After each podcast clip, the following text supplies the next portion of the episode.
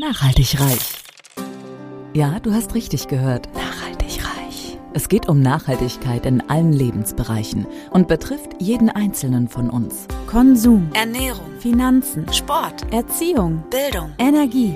Klaus Hartmann macht Nachhaltigkeit greifbar. Er ist Keynote-Speaker, Dozent und Experte und zeigt auf, warum Nachhaltigkeit die Lebensgrundlage für spätere Generationen ist und wir uns genau jetzt Gedanken darüber machen sollten. Kein erhobener Zeigefinger, eher ein Blick für die Möglichkeiten. Werde auch du nachhaltig reich. Hallo und herzlich willkommen zum Nachhaltig Reich Podcast. Heute geht es um das Thema nachhaltige Mobilität und ich freue mich sehr, dass ich dazu einen absoluten Experten bei mir heute habe, nämlich den Julian Figur, den Geschäftsführer von Hanse Mondial, dem Partner für Buslogistik. Und kennengelernt habe ich Julian tatsächlich über Instagram, also äh, eigentlich mal ein Podcast, was sich aus so einem Kontakt äh, ent, äh, oder daraus entwickelt hat. Und jetzt möchte ich erstmal die offizielle Anmoderation von Julian vorlesen. Julian Figur ist Mobilitätsexperte mit dem Fokus auf Nachhaltigkeit und Buslogistik.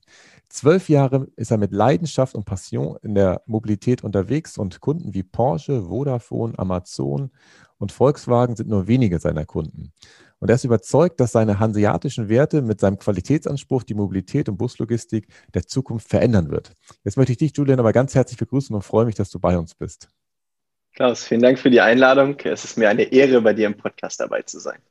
Das freut mich. Vielen Dank für die Anmoderation. Sehr, sehr, schmeichelnd, das geht runter wie Öl.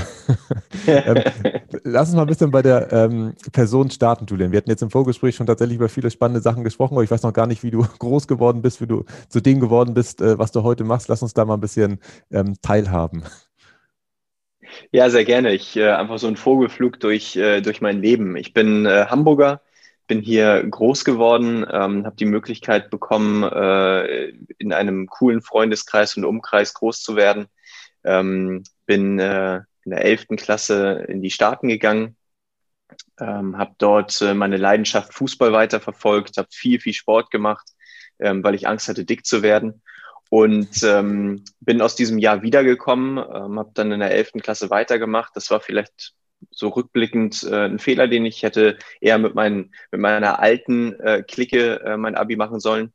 Ähm, und äh, ja, Ende vom Lied ist, dass ich äh, äh, nach dem Abi dann äh, über Berlin, damals noch Bundeswehr, ähm, zu Siemens nach Nürnberg gegangen bin, weil ich eigentlich in der großen, weiten Welt so diesen Standardkonzern ähm, Karriereweg gehen wollte. Und äh, bin dann ähm, aus äh, Nürnberg zurück nach Hamburg gekommen und habe dann eigentlich den Job, den ich heute mache, bei mir vor der Haustür gefunden. Und äh, wurde damals von meinem Chef, ähm, einem absoluten Unternehmer und Visionär, ähm, überzeugt, dass das Thema Bus und Buslogistik gar nicht uninteressant ist. Mhm. Ähm, damals äh, noch sehr, sehr, ähm, ich sag mal, eingestaubt äh, mit, mit Räumerdecken und äh, Kegelclubs äh, und Schulklassen, die wir damals bewegt haben ähm, hat sich diese, diese Branche in diesen zwölf Jahren halt massiv verändert. Sie ist deutlich nachhaltiger geworden. Die, die, die Maschinen, die, die Fahrzeuge sind äh, neu, hochmodern. Ähm, und äh, ja, heute bewege ich äh, eher 90 Prozent B2B-Geschäft ähm, in Form von Events und Mitarbeiter-Shuttles und, und alles das, was eher mit Schlipsträgern zu tun hat als mit Kegelclubs und ähm, sehe einfach, wie so eine Branche sich so massiv verändern kann. Okay, spannend. Da kommen wir gleich auf jeden Fall noch drauf. Ich, mir brennt aus den Nägeln noch richtig die Frage, wie bist du denn über Berlin dann nach Nürnberg gekommen? Hast du da irgendwie was in die Richtung, eine Ausbildung gemacht oder irgendwas studiert oder wie bist du da in die Richtung denn überhaupt gekommen? Und vor allem, ich, ja, ich, ich habe auch vor Augen die Frage, vor, vor, zwölf Jahren, du bist doch gefühlt erst Anfang 30 höchstens oder wenn überhaupt 30, du könntest noch, oder wann hast du Abitur gemacht? Mit 14 oder? ja, nee, nee, so ein Überflieger bin ich gar nicht. Ich bin immer der, äh, der, äh, der, das Pferd, was so hoch springt, wie es muss. Also. Ähm, und so habe ich auch mein Abitur gemacht. Ähm, ich, wann habe ich denn mein Abitur gemacht? Sechs oder sieben? Sieben habe ich mein Abitur, glaube ich, gemacht. Aha. Und ähm, ähm, bin dann äh, so zweieinhalb Jahre äh, unterwegs gewesen ähm, mit Berlin und Bundeswehr und bin dann als Werkstudent ähm, in der Hoffnung, dort ein duales System zu machen, mhm. ähm, bei Siemens gewesen. Und äh, ja, hätte, hätte gerne, hätte gerne dort ähm, meine Ausbildung gemacht oder mein Studium gemacht. Mhm. Und äh, das hat sich nicht ergeben. Auf die Stelle haben sich 1300 Leute beworben. ich hatte keinen Adelstitel, ähm, dann bin ich halt nicht genommen worden. Okay, gut. Aber die Erfahrung war wahrscheinlich trotzdem nett, wahrscheinlich im Konzern, hat aber Absolut. wahrscheinlich dazu geführt, dass du dann nicht da bleiben wolltest am Ende, oder?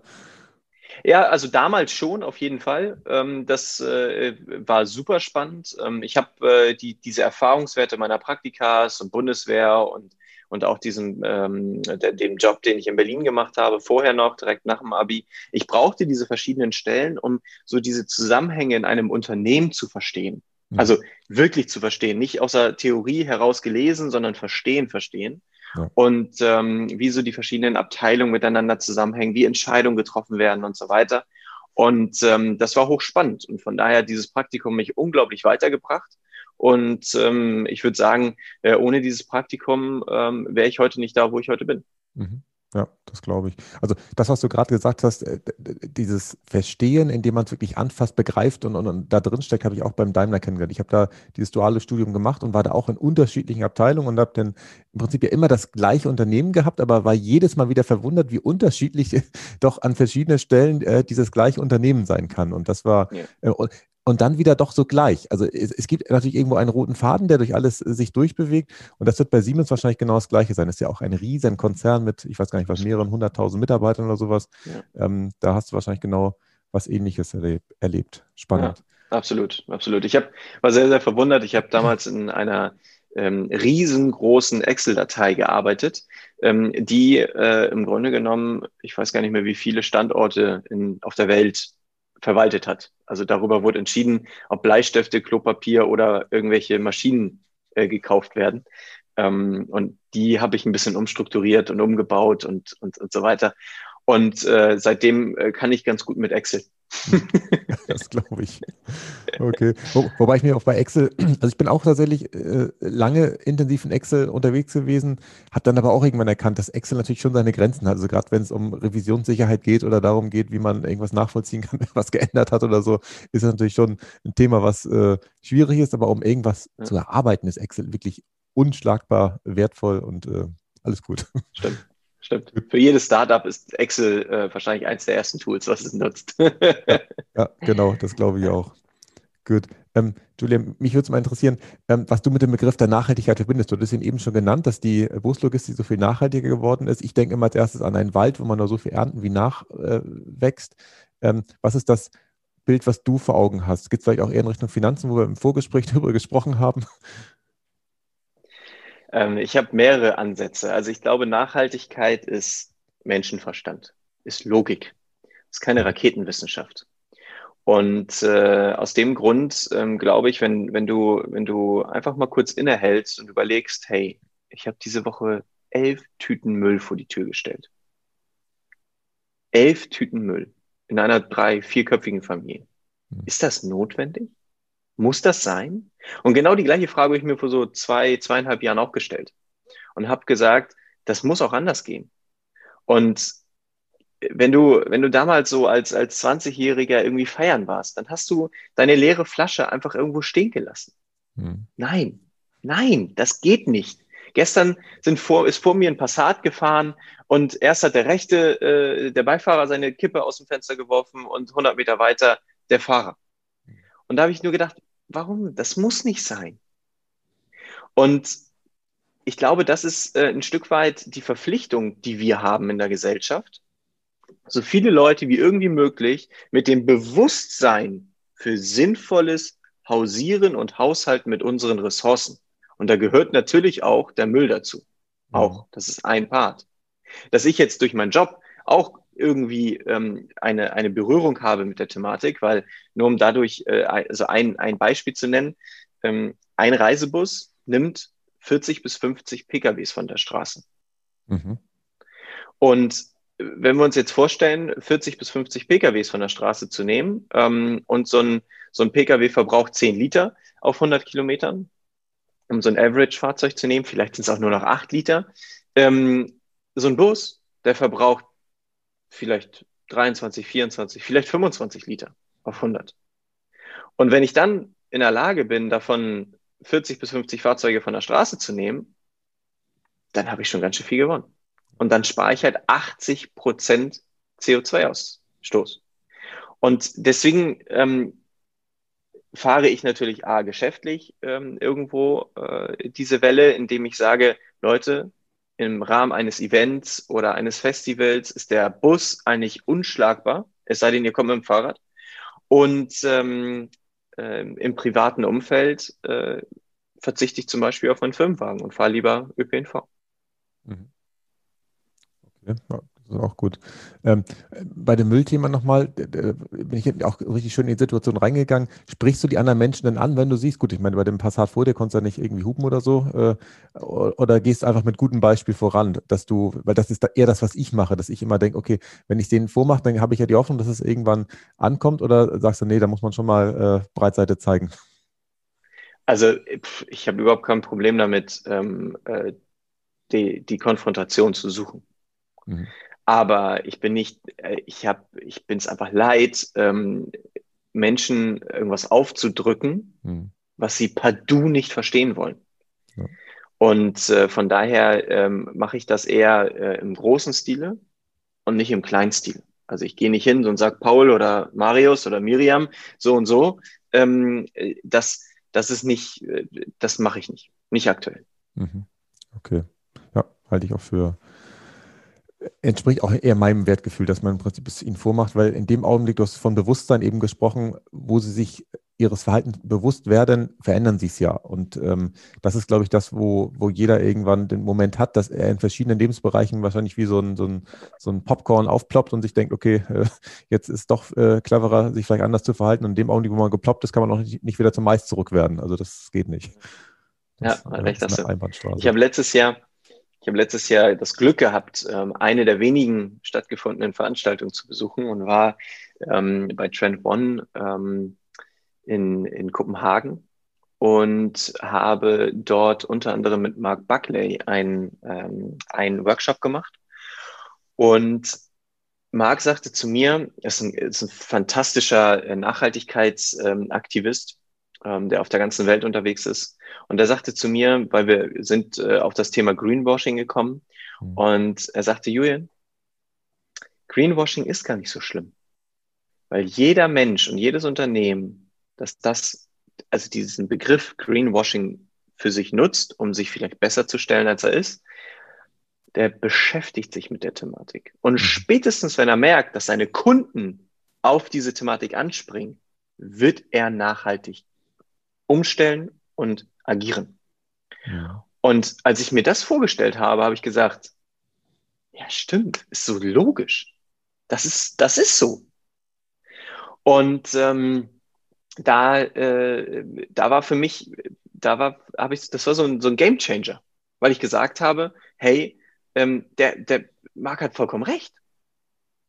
Jeder, der sich nur ansatzweise mit dem Thema auseinandersetzt, der tut was Gutes und stiftet vielleicht irgendjemanden dazu an, auch Gutes zu tun.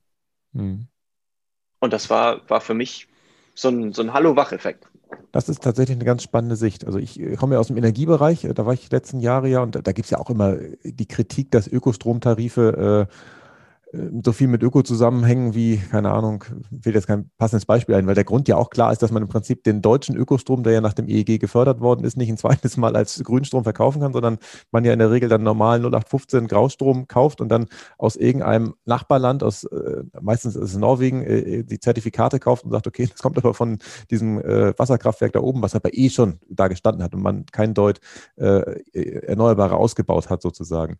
Ähm, aber das ist eine ganz neue Sicht. Also die finde ich spannend, dass man im Prinzip ja auch, und auch da kann ich es auch wieder das Positive sehen, die Unternehmen, die dann zumindest einen Ökostromtarif anbieten, die haben sich ja schon mal die Mühe gemacht, ein Produkt daraus zu machen. Das ist ja auch abrechnungstechnischen Aufwand, den sie betrieben haben. Und vielleicht kommen sie ja irgendwann dahinter, nach ein paar Jahren, dass man da auch ein richtiges Ökostromprodukt anbieten kann, wo es nicht nur darum geht, irgendwie irgendwelche Zertifikate aus äh, Anrainerstaaten anzukaufen. Ja, ja, richtig. Spannend, okay, gut.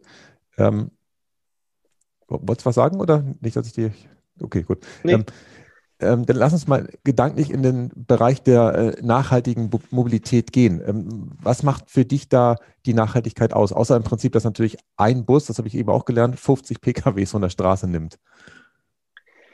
Ähm, also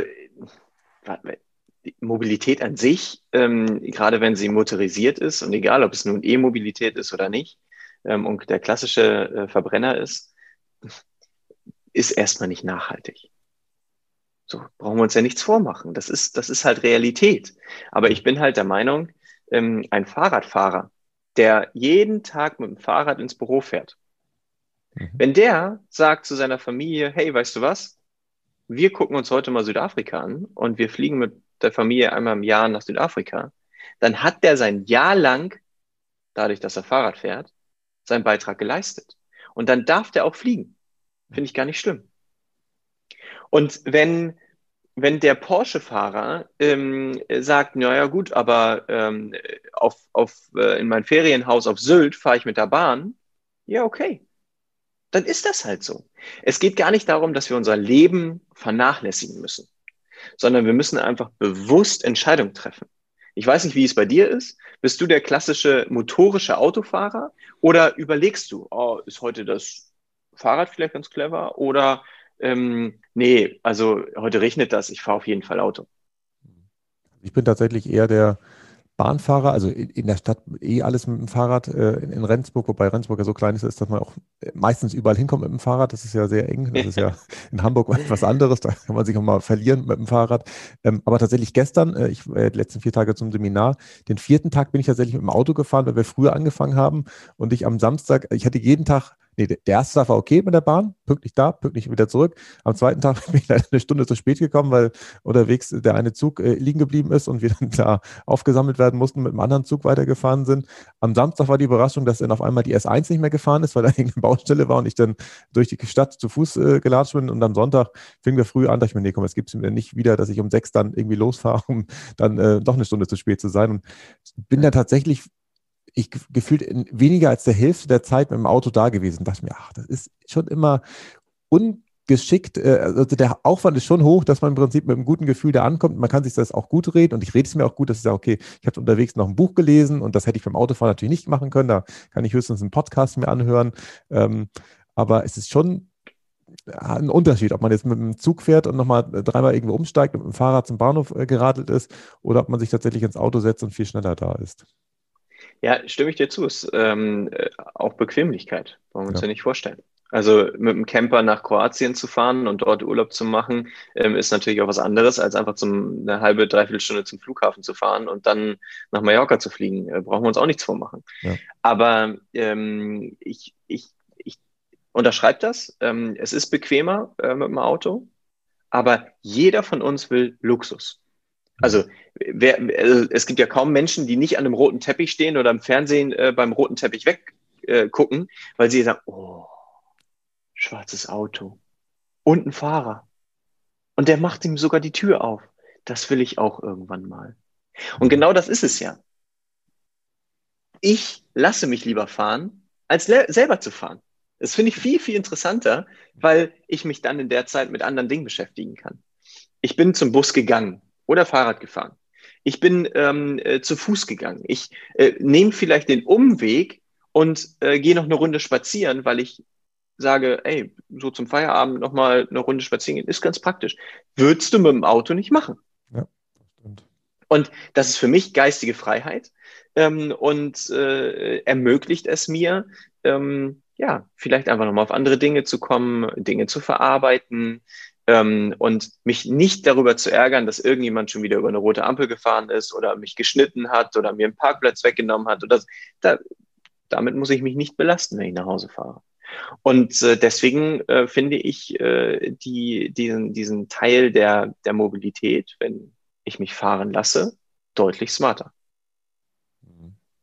Ja, kann ich gut nachvollziehen. Das ist auch eine ganz spannende Sicht darauf, dass man ja das Vergleich zu Menschen, die tatsächlich von einem Chauffeur gefahren werden, dass man dieses Gefühl auch für sich ja beanspruchen kann, wenn man von einem Busfahrer gefahren wird oder von man, was weiß ich, von der S-Bahn gefahren wird. Das ist schon, schon angenehm.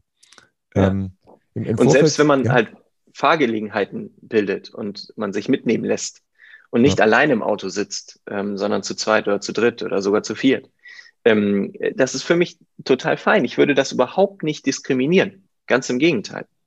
Ähm, aber wenn man so drüber nachdenkt, wahrscheinlich könnten 80 Prozent von uns auch ganz bequem mit Bus und Bahn ins Büro fahren und damit die Straßen entlasten, unseren Lieferverkehr vielleicht noch schneller machen, noch zuverlässiger machen und ähm, man braucht sich nicht ärgern, weil das, was morgens auf der Straße passiert, ist Krieg. Also ich muss, ich muss erstmal aus Deutschland raus, ähm, wenn ich mit dem Auto unterwegs bin und Urlaub mache. Ähm, und erst wenn ich aus Deutschland raus bin, merke ich, oh, Autofahren kann ja doch ganz entspannt sein. Okay. Liegt vielleicht auch daran, ich habe in meinem Leben, ich bin schon so unglaublich viel Auto gefahren ähm, und habe äh, da als alles andere als nachhaltig gedacht und brauchte erstmal diesen Schalter, den ich für mich umgelegt habe und ähm, musste das erstmal für mich wahrnehmen und umsetzen, ähm, dass ich heute einfach sage, nö, also ich muss nicht mehr fahren. Wobei das ja eine spannende Sicht ist, dass du im Prinzip äh, erstmal aus Deutschland raus musst, um entspannt Auto fahren zu können. Da haben wir genau gestern drüber gesprochen, weil ähm, auf meinem Seminar hatte mich der Seminarleiter gefragt, wie, als ich in Mexiko war, wie bin ich denn da klargekommen, da Auto zu fahren, weil die ja wahrscheinlich wie die äh, Wildsäue da unterwegs sind. Und ja, es stimmt, dass man im Prinzip da in der Stadt nie unter 80 fährt und man auch die roten Ampeln nur zur Information äh, benutzt und ansonsten einfach rüber donnert. Aber das Spannende dabei ist ja, äh, das ist mir gestern wieder klar geworden, da passiert ja nichts, weil alle aufeinander aufpassen und man im Prinzip Verantwortung übernimmt für sein eigenes Verhalten. Und das ist in Deutschland tatsächlich ein Stück weit anders, dass wir im Prinzip unser, mit unserer Straßenverkehrsordnung uns ja ein riesiges Rechtssystem auferlegt haben und dann ja auch Recht haben wollen. Wenn da jemand von, was weiß ich, rechts kommt, dann, dann muss ich anhalten und wenn der im Prinzip ähm, der Meinung ist, dass er fahren darf, dann wird aber auch gefahren, egal ob da jetzt noch ein Fußgänger ist oder nicht. Und da passieren tatsächlich nach meinem Dafürhalten womöglich mehr Unfälle, als wenn alle äh, sich einfach aufeinander, äh, ich sag mal, sich Mühe geben, dass keinem was passiert. Ja. ja, ja spannend. Die Erfahrung durfte ich in der Türkei auch machen, ja. da ist auch eher kreativ, oder? Ja, ja, ja, ja. Aber auch Sehr da, kreativ. ich weiß auch, in Mexiko, da hat man ja viel mit den Händen noch gearbeitet, dass man gewunken hat und gesagt hat, hier, fahr mal und ich komme danach und so. Das macht man in Deutschland nicht. Als ich wiedergekommen bin, die haben mich alle angeguckt, dass ich da völlig verrückt bin, dass ich da versuche, mit meinen Händen den Straßenverkehr zu regeln. Dafür gibt es ja Ampeln, Schilder und Regeln und äh, ah, spannend. Ja, ähm, das stimmt. Ähm, im Vorfeld zum Podcast habe ich mir so eine Studie rausgesucht, ich weiß nicht mehr, wie die hieß, aber sie haben von der UBA, wo, total spannende Zahlen drin waren. Und zwar, ähm, dass ja der Verkehrssektor tatsächlich der einzige Sektor ist, der seit, 1900, seit 1990 überhaupt bei den Treibhausgasemissionen nicht zurückgegangen ist. Also im, beim Thema Heizen sind wir zurückgegangen, beim Thema Strom sind wir zurückgegangen, aber der Verkehrssektor ist der einzige, der da tatsächlich nicht zurückgegangen ist. Und ähm, tatsächlich fand ich die Zahl noch viel beeindruckender, dass seit 1960, 60, also nochmal 30 Jahre davor, der Güterverkehr sich verdreifacht hat und der Personenverkehr ähm, sogar vervierfacht hat. Und da frage ich mich, also die Einwohnerzahl Deutschlands hat sich nicht vervierfacht, da bin ich mir sicher. Das äh, ist in den äh, letzten Jahrzehnten nicht passiert. Ähm, und die Frage ist ja, wodurch entsteht das, dass wir so viel mehr fahren? Ist es einfach die Individualisierung des Verkehrs oder was ist nach deiner ähm, Einschätzung das, warum wir heute so viel mehr ähm, bewegen oder fahren wir einfach weiter immer durch die Gegend? Ich glaube, ähm, das ist ganz einfach zu beantworten.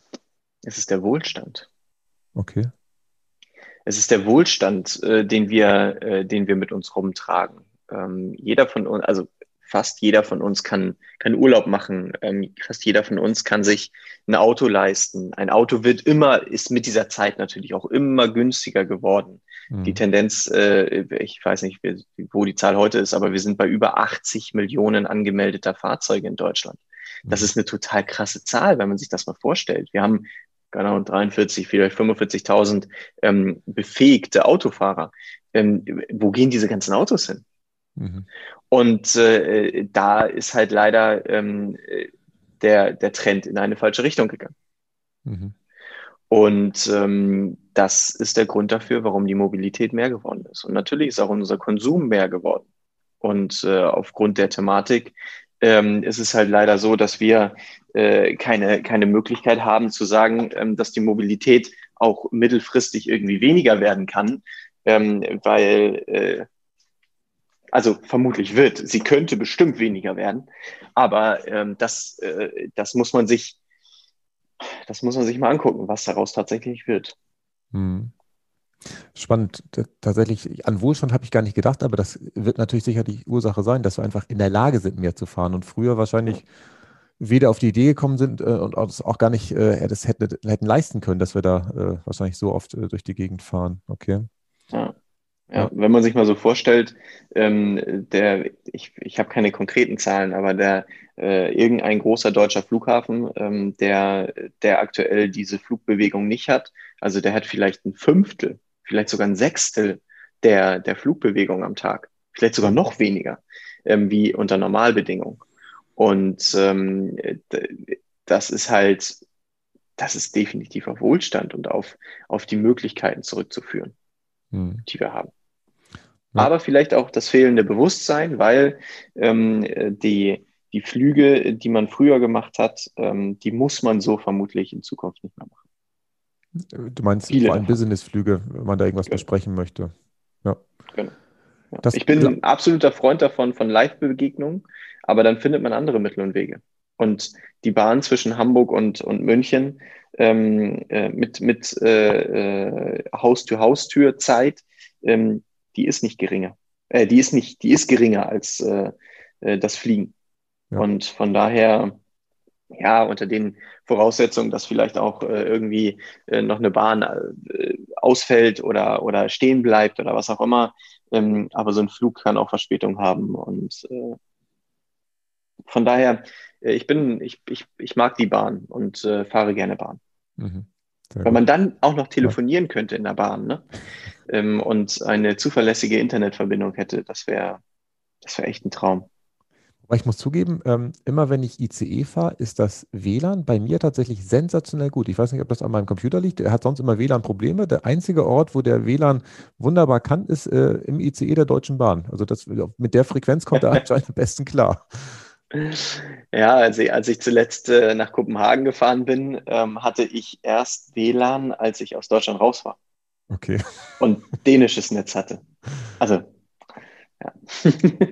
Okay, aber ich weiß gar nicht, also ich hatte den Hotspot der Deutschen Bahn verwendet. Also ich weiß gar nicht, die müssen ja auch irgendwie so einen, so einen Empfänger haben oder so, der dann weitergegeben wird, weil ich, ich war nicht ja. über mein normales Netz praktisch da äh, online. Und das ging mhm. zumindest auf den Fahrten, die ich gemacht habe, wunderbar. Ähm, die, Frage ist ja, was können wir machen, um ähm, Verkehr zu vermeiden? Also oder es auf, auf die Schiene oder aufs Schiff oder woanders hin zu verlagern, ähm, weil der Trend hält ja nach wie vor an, dass wir im Prinzip es immer weiter zer, zer, zergliedern sozusagen. Wobei irgendwann muss es ja auch aufhören. Ich glaube, im Schnitt sind wir im Augenblick mit 1,2 Personen im Auto unterwegs. Wir werden wahrscheinlich nie, nie auf 0, irgendwas kommen. Das kann ich mir nicht vorstellen. Das heißt, äh, irgendwann ist da ja auch Schutz. Aber wie kriegen wir da die Kurve, dass wir im Prinzip wieder ähm, da in die andere Richtung kommen? Gesellschaftliches Bewusstsein. Mhm. Also ähm, diese, dieses routinemäßige ähm, morgens in Trance vorm Spiegel stehen, Zähne putzen, ähm, Schuhe, Schlüssel, Jacke, Mütze, zack raus, Auto, ich fahre ins Büro. Mhm. Ähm, ich glaube, das ist das größte Problem weil bestimmt 50 Prozent der Menschen, ähm, wenn die sich ein bisschen Gedanken darüber machen würden ähm, und bereit wären, umzusteigen, könnten das Auto auch einfach stehen lassen. Ja, das glaube ich. Aber das ist ja wieder das Fiese, dass der, das menschliche Gehirn ja so dermaßen auf Routinen steht. Weil das Gehirn ist ja der Hauptenergieverbraucher unseres Körpers, braucht er 20 Prozent, obwohl es nur 2 Prozent der Masse hat. Und äh, das Gehirn tut sich unheimlich schwer, neue Verbindungen da anzulegen. Deswegen, das will ja immer schön geradeaus marschieren, nicht links, nicht rechts, immer äh, das Gleiche machen. Und da wird es tatsächlich echt anstrengend, wenn man halt kann, du hast so schön eben gesagt, vorm Spiegel stehen und, und fertig machen. Man kann immer mit links die Zähne putzen. Das ist ja auch schon eine bewusste Handlung, die ja auf einmal ganz viel anderes auslöst, weil man ja im Prinzip merkt, ah, okay, jetzt habe ich noch die Idee, da kommt das, weil da aktiviert man ja den Kasten da oben, den wir ja mit dabei haben, auf eine ganz andere Art und Weise. Spannend. Ja. Ähm, was hältst du denn davon zum Beispiel? Ein Weg wäre ja, dass man tatsächlich nochmal die Treibstoffe, also Diesel, Benzin, äh, deutlich teurer macht, höher besteuert. Das könnte ja den Menschen auch helfen. Meinst du, das wäre ein gangbarer Weg oder sollen es eigentlich selber herausfinden? Also äh, dann, dann wird unsere Schere nur noch größer. Mhm. Ähm, ich glaube, wir dürfen die Gesellschaft nicht weiter spalten.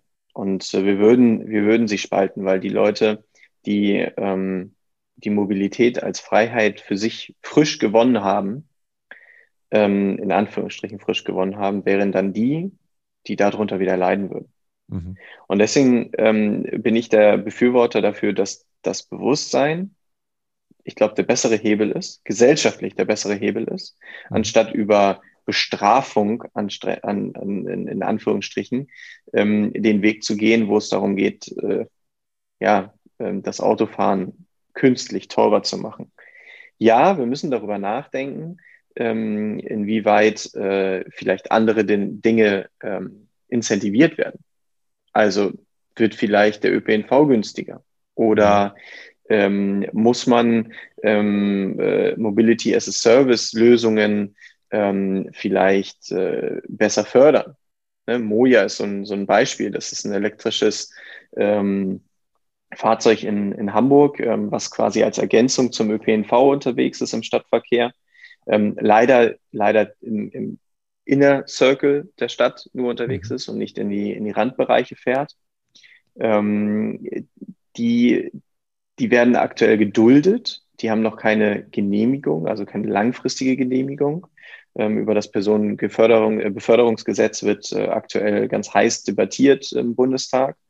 Und ähm, äh, das, das muss verändert werden. Es kann nicht angehen, dass auf Gesetzen, auf die die Taxilobby äh, seit 1800 äh, sich, sich stützen und beruhen, ähm, heute immer noch Wert gelegt wird, mhm. weil wir dürfen uns nichts vormachen. Wir leben im 21. Jahrhundert und Dinge verändern sich einfach. Und wenn ich als Taxiunternehmer mich nicht verändern kann und den aktuellen Bestimmungen anpassen kann und den Bedarf der Kunden anpasse, dann habe ich irgendwie was nicht verstanden. Und da sind mhm. wir genau bei diesem Thema Bewusstsein.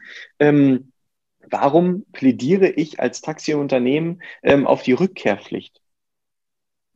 Das ist, das? das ist Schikane. Das, das geht darum, dass die, dass die Ubers und, und, und ähm, an, Limousinenanbieter, andere Mobilitätsanbieter auf der Straße nicht quasi on the fly, on demand einen neuen Auftrag bekommen können, wie es die Taxi dürfen, ja. sondern sie halt erst zurück auf den Betriebshof fahren müssen. Habe ich noch nie gehört. Das ist ja totaler Quatsch. Das ist total gaga. Also ein, ein, ein Limousinenanbieter aus Ahrensburg, der ähm, einen Kunden vom Flughafen ins äh, Elysée fährt, ähm, äh, der muss erst nach Ahrensburg fahren, bevor er dann einen neuen Auftrag bekommen kann. Okay. Das ist nicht ganz richtig formuliert, aber, aber so muss man sich das vorstellen. Und das ist doch, also im 21. Jahrhundert ähm, ist das einfach nicht ist das nicht tragbar. Und ähm, das, ist, das sind für mich Dinge, ähm, die, die, da darf eine, eine so starke Lobby wie die Taxi-Lobby sich halt nicht durchsetzen. Das ist für mich schleierhaft, wie, wie dort ähm, dahingehend eine Entscheidung getroffen wird.